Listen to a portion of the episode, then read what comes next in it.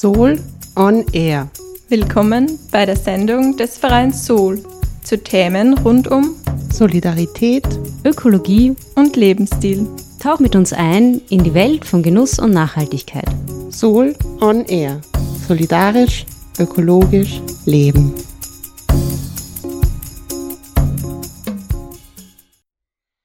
Herzlich willkommen bei der 42. Sendung Soul on Air im Freien Radio Freistadt. Diese Sendung wird vom Verein Soul Menschen für Solidarität, Ökologie und Lebensstil gestaltet. Heute am Mikrofon sind Lorenz Popp und Anna Huber. Und für alle, die zum ersten Mal diese Sendung hören, wir beschäftigen uns mit Themen rund um einen solidarischen und ökologischen Lebensstil und gesellschaftlichen Wandel. Heute zum ersten Mal am Mikrofon dabei ist Anna Huber. Sie unterstützt seit Anfang Januar das Soul Büro Team. Anna, magst du dich einmal kurz vorstellen? Hallo, ich bin Anna Huber und ganz neu im Soul Büro Team. Ich habe bis vor wenigen Jahren für über zehn Jahre in der Veranstaltungsbranche gearbeitet, aber eigentlich immer mit einem ganzheitlichen, sozialen und vor allem inklusiven Blick. Da ging es viel um Menschen mit Behinderung, aber auch interkulturelle Themen. Okay, sehr interessant. Wie bist du dann auf Soul gekommen und welche Aufgaben wirst du in Zukunft bei uns übernehmen? Durch die Pandemie brach die Veranstaltungsbranche ja vielleicht mehr oder zumindest schneller als andere auseinander. Aber es war auch ein Aufbruch, also nicht nur was Negatives, sondern auch eine Möglichkeit zum Umbruch. Und ich freue mich bei Soul nun mehr Berührungspunkte zu ökologischer Nachhaltigkeit zu haben. Im Wesentlichen werde ich mich hier eher mit finanziellen Fragestellungen auseinandersetzen aber ich sehe bei mir schon auch Potenzial in dem Bereich, inhaltlich viel Neues zu lernen. Und darauf freue ich mich. Heute stellen wir uns aber die Frage, wie Mode mit Nachhaltigkeit vereinbar ist. Dazu hört ihr ein Interview mit Peter Holzinger, Modedesigner und Universitätsassistent beim Studiengang Fashion and Technology der Kunstuniversität Linz. Er erzählt uns mehr über die Probleme in der Modeindustrie, Stichwort Fast Fashion, zeigt Möglichkeiten auf, Mode nachhaltiger zu produzieren und gibt praktische Tipps, wie wir unseren Kleiderschrank selbst nachhaltiger gestalten können. Das Interview wurde von Eileen Yilmaz für Land der freien Medien Oberösterreich geführt und erstmals am 23. Oktober 2023 ausgestrahlt. Viel Spaß beim Hören!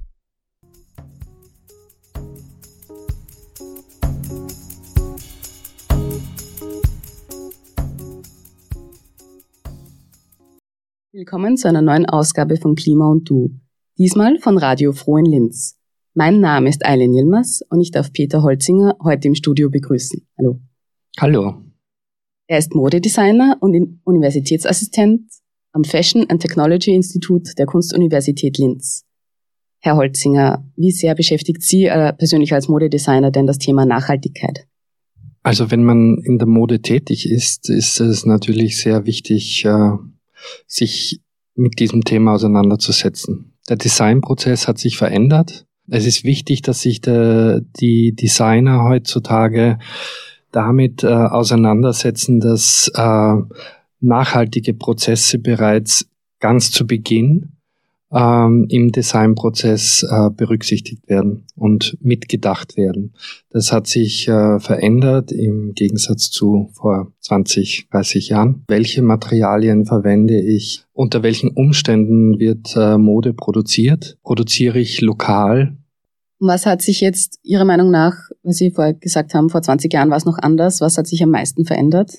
Am meisten hat sich definitiv verändert, dass, äh, dass die Designer ähm, nicht nur damit betraut sind, ein äh, geiles Kleidungsstück zu machen, sondern äh, dass es ihr Auftrag ist, sich darüber Gedanken zu machen, äh, was für einen äh, Impact dieses Kleidungsstück auf die Gesellschaft und äh, auf unsere Natur hat.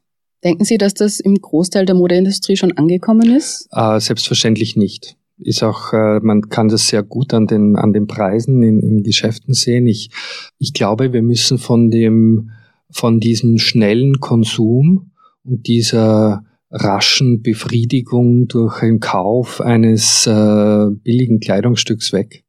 Das ist keine Zukunft. Ich glaube, dass es, äh, dass es darum geht, ein Verständnis äh, bei den Konsumentinnen zu erzeugen, dass, ähm, dass es sehr wichtig ist, wenn ich mich für ein Kleidungsstück entscheide, dass es ein, ein äh, auch sehr relevante, eine sehr relevante Entscheidung ist für einen längeren Zeitraum und dass es nichts ist, was ich äh, schnell konsumiere und schnell wieder wegwerfe. Wir müssen uns darüber bewusst werden, dass ähm, dass so etwas wie Müll, was wir ja unendlich produzieren momentan, ähm, in der Natur eigentlich nicht vorkommt, sondern wir müssen uns in Zukunft darüber Gedanken machen, wie wir äh, diese Dinge, die wir konsumieren, auch der Natur wieder zuführen können.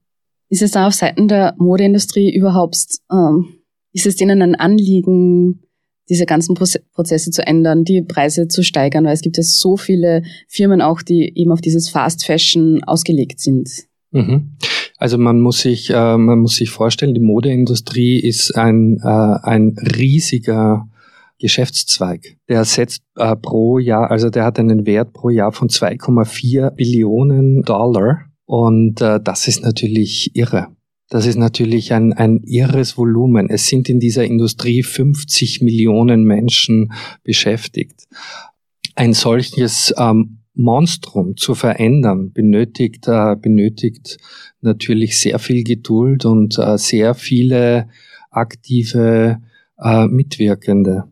Und wie können jetzt überhaupt KonsumentInnen in einem Geschäft erkennen, ob das Kleidungsstück jetzt, was sie in der Hand halten, eben am Preis erkennt man es vielleicht manchmal, aber vielleicht auch nicht. Ist es dann automatisch nachhaltig, nur weil es höher, höherpreisiger ist?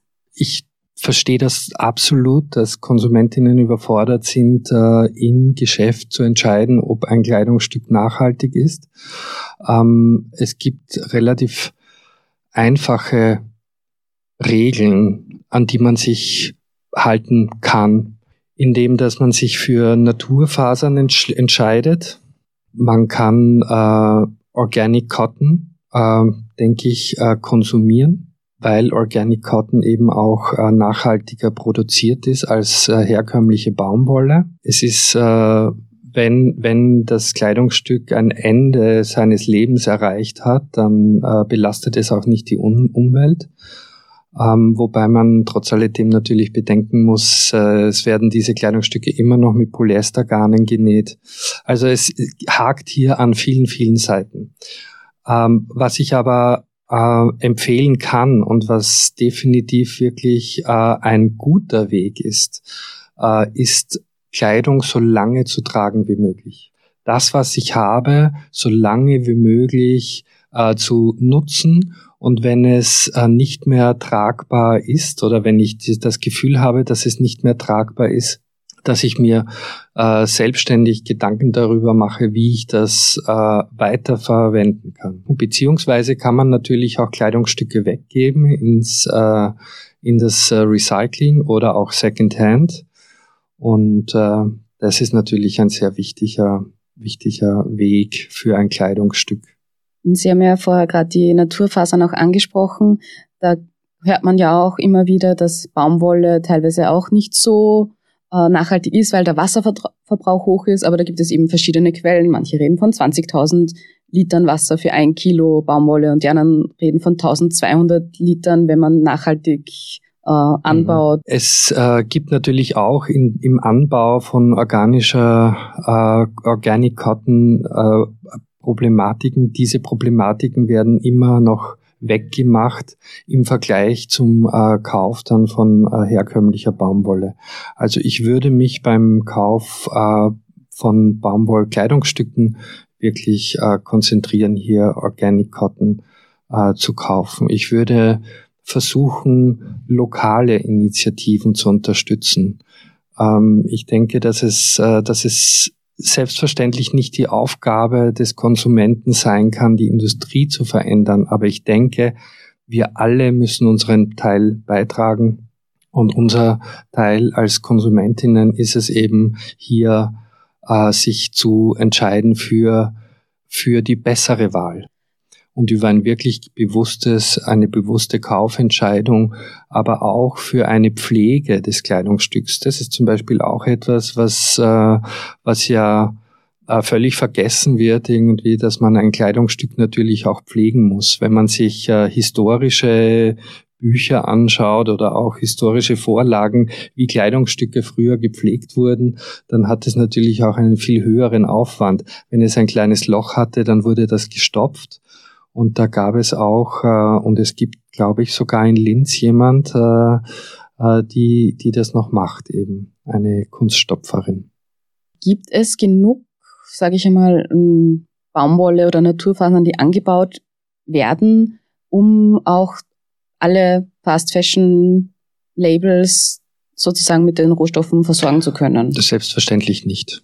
Also das ist, äh, ist natürlich äh, absolut unmöglich. Wir haben, wir haben bei äh, natürlich gewachsenen Fasern haben wir einen Anteil von ungefähr äh, 30 Prozent äh, im Gegensatz zu, äh, zu äh, künstlich produzierten Fasern wie Polyester oder Viskose, äh, Lyocell ähm, von 70 Prozent.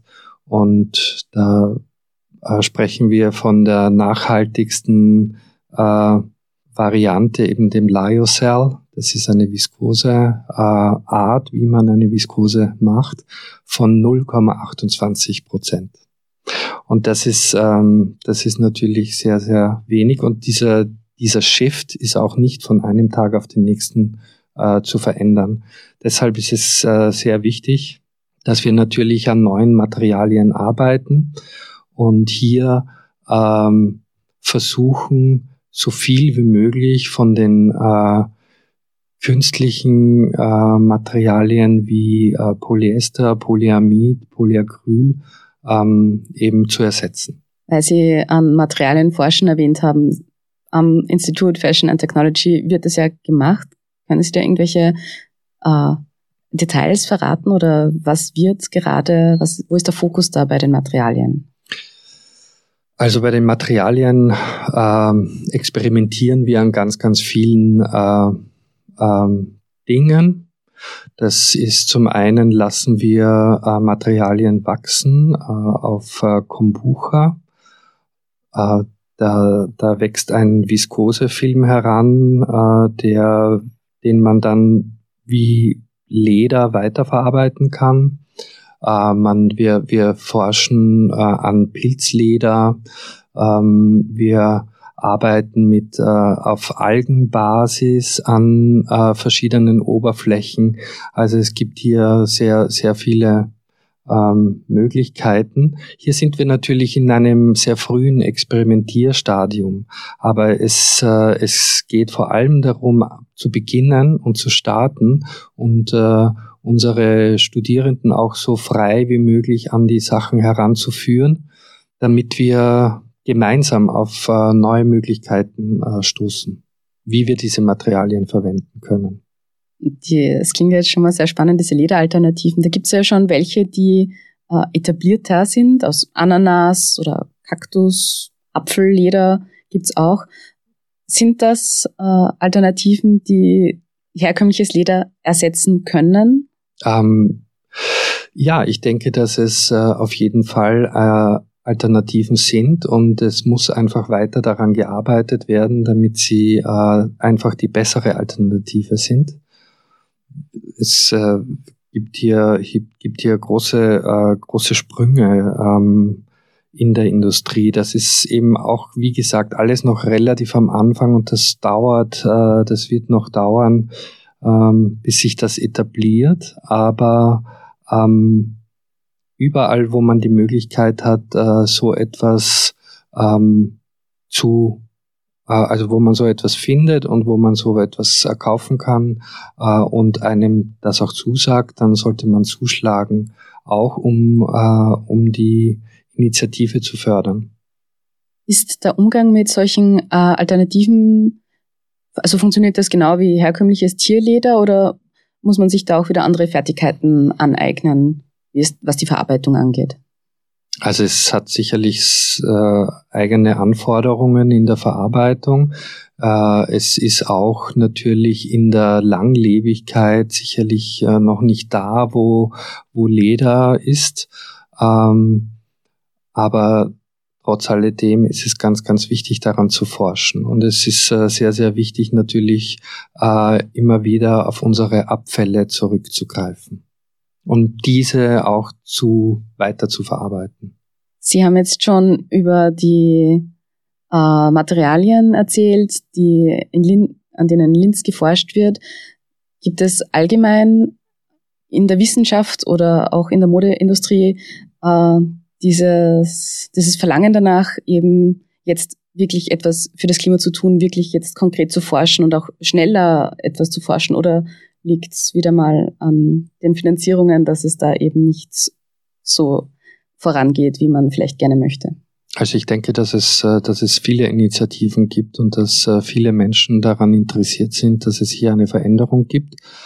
Ähm, ich glaube auch, dass, äh, dass selbstverständlich Konsumentinnen interessiert sind, dass es eine Veränderung gibt, weil es wichtig ist, ähm, dass es das Angebot, dass das Angebot da ist.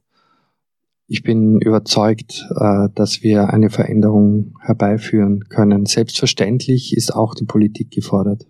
Was meinen Sie da konkret? Soll es da Verbote von Polyester geben oder, oder Ich glaube, dass es, äh, dass es viel mehr darum geht, auch äh, Projekte zu fördern.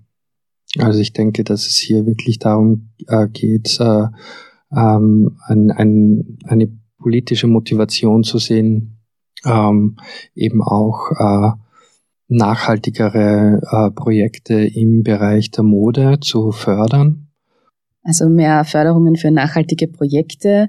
Und an den Hochschulen äh, gibt es da auch, äh, also merken Sie, dass die jüngere Generation, die Studierenden jetzt, dass das für Sie ein viel größeres Thema ist als vielleicht eben noch vor einigen Jahren oder Jahrzehnten? Absolut, absolut. Also für unsere Studierenden ist das ein Riesenthema und äh, das, äh, das ist auch da bin ich auch sehr glücklich irgendwie, dass ich hier wirklich an etwas sehr Zukünftigen arbeite. Das war eben auch mein, mein, meine Entscheidung, als äh, also überhaupt in die Mode zu gehen, war immer das Interesse an, an einer Zukunft zu arbeiten und äh, in der Art, wie ich äh, Mode auch äh, gelernt habe oder daran äh, darin ausgebildet wurde, ähm, war irgendwann ein Punkt für mich erreicht, wo ich gemerkt habe, das hat nichts mehr mit Zukunft zu tun. Und äh, deswegen bin ich jetzt sehr, sehr glücklich auch, dass ich diese Aufgabe in Linz äh, an der Kunstuni habe, bei Fashion and Technology, wo wir wirklich gemeinsam im Team äh, sehr konsequent daran arbeiten und auch selbstverständlich mit unseren Studierenden vor allem. Wie kann man sich am besten darüber informieren, was eben gerade aktuell ist und was eh nachhaltig ist, weil es gibt ja immer wieder neue Sachen. Früher hat es geheißen, ja, Polyester ist super, weil das ist äh, widerstandsfähiger, man muss nicht bügeln, es ist äh, pflegeleicht und so weiter. Und dann kommt man eben drauf, okay, Mikroplastik, es mhm. kann nicht äh, so leicht wiederverwertet werden. Wie kann man sich so als Konsumentin sicher fühlen, dass man was Gutes tut für die Umwelt? Mhm.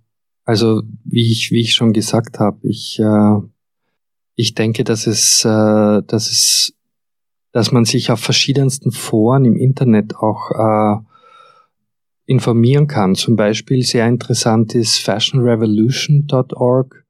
Äh, da kann man auch, äh, auch nachlesen. Diese Initiative wurde gegründet auf, äh, aufgrund des Ereignisses von 24. Ähm, 24. April 2013 äh, in Indien das äh, Rana Plaza, das äh, eingestürzt ist und äh, das eben über 1100 Menschen äh, Leben gefordert hat. Ähm, und, und ich denke, da gibt es äh, viele Organisationen und wenn man anfängt mal äh, sich hier zu informieren, dann äh, erhält man auch äh, gute Informationen heutzutage. Weil Sie jetzt äh, das angesprochen haben, ist es in der Modeindustrie jetzt, es geht ja nicht nur um die Materialien an sich, sondern auch teilweise, also sollte um die Arbeitsbedingungen auch gehen, wie die Fasern hergestellt werden und verarbeitet werden. Gibt es da schon äh, große Verbesserungen für die Arbeitsbedingungen vor Ort? Also das ist natürlich immer noch äh, sehr, sehr schwierig und vor allem wird, äh, werden die Arbeitsbedingungen immer noch äh, äh, sehr schlecht bezahlt und äh, hier bekommen die, äh, die Menschen eben einen äh, Minimum äh, Wage, also das ist eine Minimumbezahlung von äh, einem Dollar 90 pro Tag in der Regel, so an dem orientiert man sich. Und das ist natürlich viel zu wenig, um, äh, um ein Leben äh, führen zu können.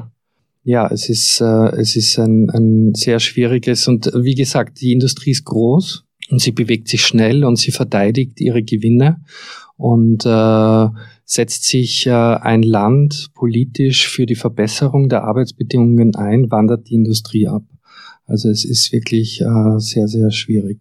Ich glaube, dass es einfach viel mehr Lobby braucht. Ich glaube, dass es ganz, ganz wichtig ist, dass äh, Firmen das Bewusstsein bekommen, dass es äh, essentiell ist.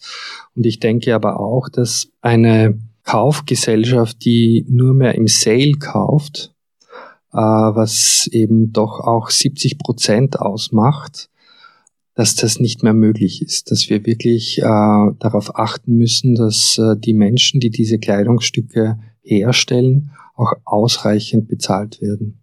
Wie kann man, kann man sich da auch im Internet informieren? Weil oft ich lese auf Webseiten von Modelabels, also sie kontrollieren genau, wie ihre Kleidung hergestellt wird und sind in engen Austausch mit vor Ort. Also kann ich mich auf diese Aussage einfach verlassen oder kann man da wirklich konkret nachforschen, welche diese äh, Produktionsstätten dann wirklich sind? Also ich glaube, ich kann auch bei einem Preis äh, mit einem äh, Hausverstand äh, nachvollziehen, dass ein, ein äh, 10 Euro T-Shirt eben, also 10 Euro im Geschäft T-Shirt keine guten Bedingungen liefert. Ich, ähm, ich möchte jetzt gar nicht zu negativ werden. Ich möchte, ich möchte versuchen, dass äh, dieses Gespräch auch äh, positiver äh, ausgehen zu lassen, weil ich äh, das Gefühl habe, dass, ähm, dass es sehr, sehr viele positive Möglichkeiten gibt und, äh, und ich glaube wirklich, dass wir, dass wir uns wegbewegen sollten von Fast Fashion und ich glaube, dass wir uns hinbewegen sollten zu einem, zu einer Eigenverantwortung, wie ich mit Kleidung umgehe. Und wenn wir, wenn wir darüber sprechen, dass, ähm, dass wenn ich keine Nähkenntnisse habe zum Beispiel, dann wäre es eigentlich ganz toll, äh, wenn wir alle so ein bisschen mehr wieder uns äh, vielleicht darum bemühen, wie kann ich äh, an der Nähmaschine etwas äh, verändern mit meiner Kleidung. Und ich denke, eigene kreative Lösungen sind äh, fantastisch. Und es ist wahnsinnig spannend, wenn ich solche auf der Straße oder in Lokalen oder äh, beim Tanzen äh, sehe. Ah, weil Sie diese kreativen Lösungen angesprochen haben. Ich habe vor kurzem, ich glaube, einen Artikel gelesen, wo es darum geht, dass man Kleidung, also die eben einen Riss hat oder so, dass man die so näht, dass man halt sieht, also es ist offensichtlich repariert, aber es, es wird sozusagen ein neues Kleidungsstück daraus, weil ich eben mit Patches arbeite oder mit anderen, äh, ein anderer Farbe, dass, da, dass das Garn anders ausschaut und das ist halt beim In Your Face einfach einfach sichtbar, einfach sichtbar, sichtbar gemacht wird. Ja, das ist auf jeden Fall eine, eine tolle Lösung. Wie viel Kleidung braucht der Mensch? Weil wir haben jetzt über die, die Kosten gesprochen und dass man eben theoretisch selbst auch äh, etwas tun kann dagegen, gegen die Verschwendung und dass sich Menschen einfach wieder ins Bewusstsein rufen sollten, okay, ich brauche vielleicht nicht 20 T-Shirts, sondern wie kann eine Garderobe gut und nachhaltig äh, aufgebaut sein? Ich denke, dass man, dass man mal äh, vor seine Garderobe treten sollte und sich das äh, ansehen, was man hier hat an Material und vielleicht äh, wirklich ja, äh, mal auflegt, sich anguckt, was, was ist da, was kann ich damit machen, was, was davon will ich noch tragen, was davon will ich nicht mehr tragen und warum will ich es nicht mehr tragen, sich Fragen darüber zu stellen, äh, was, äh, was, was kann ich daran ändern? Und ich äh, kann natürlich auch äh, mir überlegen, es mit äh, nachhaltigen Farben zu färben, es mit Pflanzenfarben zu färben. Ich kann es immer wieder aufs Neue überfärben. Ich kann äh, verschiedene nachhaltige Materialien vielleicht darauf anwenden oder Prints oder ein, eine, eine Malerei oder keine Ahnung. Also man kann, man kann sicher viele Dinge tun und ich denke, das wäre, das wäre wahnsinnig spannend hier mehr äh, kreative Ansätze zu sehen, als dass ich einfach in ein Geschäft gehe und mir was Neues kaufe. Ich glaube auch, dass zum Beispiel ein Kleidertausch ein tolle, eine tolle Option ist, wenn man in seinem Freundeskreis ähm, äh, Kleider tauscht oder miteinander ähm, eine Party veranstaltet und, und so zu neuen Dingen kommt, äh, die man so noch nicht hat. Und jetzt am Ende würde mich noch interessieren, was möchten Sie jetzt einfach konkret Leuten mitgeben, worüber sollten wir uns alle mehr Gedanken machen in Bezug auf Mode? Ich glaube, dass wir, dass wir in Bezug auf Mode äh, uns vor allem darauf konzentrieren sollten, Dinge, äh, Materialien, Dinge, die wir kaufen, Mode, die wir kaufen, mehr wertzuschätzen, sie länger zu tragen und uns äh, zu überlegen, wie, wie wir sie weiter verwenden können. Das äh, ist, äh, denke ich, essentiell. Das äh, wird sehr, sehr wichtig werden für uns. Ähm, und je früher wir damit anfangen, umso besser. Je mehr individuelle Ideen wir uns einfallen lassen, wie wir unsere Garderobe in unserem Sinne gestalten können, denke ich, umso besser, umso, umso bunter und umso spannender und äh, verbindender. Danke, Peter Holzinger von Fashion and Technology an der Kunst Uni Linz, dass Sie sich Zeit genommen haben, mit mir über Nachhaltigkeit in der Mode zu sprechen. Vielen Dank für die Einladung.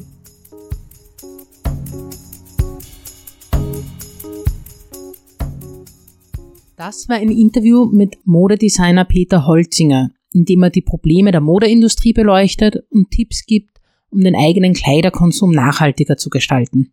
Wir bei Sol beschäftigen uns auch schon lange mit dem Thema Nachhaltigkeit in der Mode. Es gibt verschiedene Arten, den Umgang mit Kleidung nachhaltig zu gestalten. Reparierst du deine Kleidung? Auch AnfängerInnen können das ganz unkompliziert in einem Nähcafé probieren, lernen und üben. Und wie ist das mit einem Kleidertausch? Schon mal probiert? Neben Second-Hand-Läden ist dies ein einfacher Weg, um Klamotten, die nicht mehr passen, aber noch schön sind, ein zweites Leben zu ermöglichen. Manchmal braucht man aber auch einfach etwas echt Neues. In diesem Fall kannst du dich auch für regional produzierte oder öko-faire Kleidung entscheiden. Eine Linksammlung zu all diesen Angeboten auch in deiner Region findest du auf unserer Website unter www.nachhaltig.at slash links. Die Angebote wurden nach der von Sol entwickelten Clean Euro Methode bewertet und anhand der Kriterien fair, öko und nahe eingeordnet. So wird zum Beispiel im ersten Schritt geschaut, ob etwa ein T-Shirt unter fairen Bedingungen für die Arbeiter produziert wurde. Dann sieht man sich die ökologische Dimension an. Wurde ökologische Baumwolle verwendet und hat die Fabrik Ökostrom benutzt?